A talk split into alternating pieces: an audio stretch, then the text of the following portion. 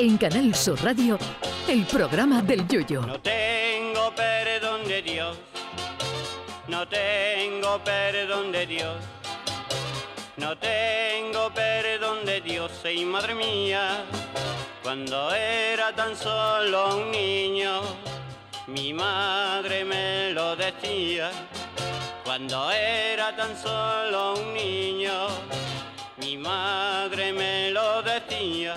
Ahora que el ocio nocturno estaba empezando a recuperarse, va el Brexit de los ingleses y los jode todo. Porque una cosa es que por culpa de la falta de transportistas guiris nos falten las camisetas del Manchester United de Cristiano Ronaldo o las bolsitas de té, y otra muy distinta es que dicen que nos podemos quedar sin whisky, ginebra, ron y vodka durante varias semanas por el tema del transporte desde la Gran Bretaña y las aduanas. Y claro, esto ya a los españoles nos ha tocado la fibra sensible porque a este paso podemos ver a gente en las discotecas pidiendo una lejía 3-7 con Sevena a las 4 de la mañana o un Fairy con Coca-Cola a las 6 y media. Y otra consecuencia es que todo lo que no llegue aquí se queda allí.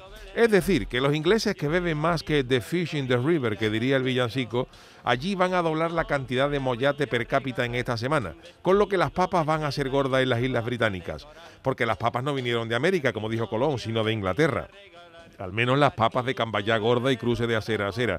Dirán ustedes que todo esto vale para el whisky y la ginebra, pero ¿qué tiene que ver el ron en todo esto si viene desde el Caribe?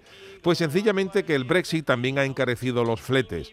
Recordemos que un flete, además de un lavadito de gato por el despacho oval o por las cuevas de María Moco, es también como se denomina el transporte marítimo y este desde el Brexit se ha encarecido en un 350%.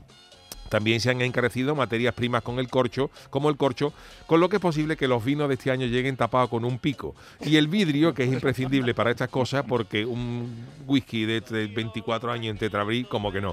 Pero que no se asuste nadie, señores, que España es una gran productora de bebidas mollatosas que nada tienen que envidiar a las bebidas guiris. Lo que pasa es que los españoles somos tan siestos que cualquier bebida que venga rotulada en inglés la consideramos mejor que una nacional. Por ejemplo, tenemos muy buenos whiskies nacionales, pero si vemos una botella de Grind Honeymoon, etiquetado como whisky de 24 años, casado con un niño y con la milidermina, pensamos que eso tiene que ser un pelotazo de whisky, aunque la garrafa de 5 litros valga 4 euros y medio en el Carrefour. Hay algunos whisky tan malos que el FBI se los da a los terroristas en un cubata para que confiesen. Pero tendemos a pensar que todo lo que venga de afuera es mejor que lo de aquí. Y ese es un error. Aquí tenemos gloria bendita y no nos va a faltar de nada. Que ya había gente pensando que en Navidad el único ron que iban a ver era el ron pom pom del villancico que popularizó el gran Rafael. Lo único que tenemos que es que cambiar el chip a la hora de pegarnos un copazo. Aquí no nos va a faltar nada, que ya está asegurado el suministro de cerveza, vino y bebidas espirituosas nacionales. Por cierto, ya está bien de llamar a la selección española el combinado nacional, que eso suena a pelotazo de Coca-Cola con ginebra española.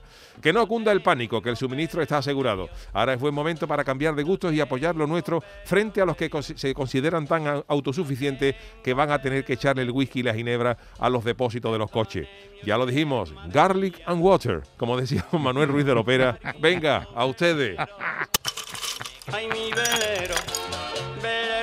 Canal Sur Radio. Llévame contigo a la orilla del río. El programa del Yoyo.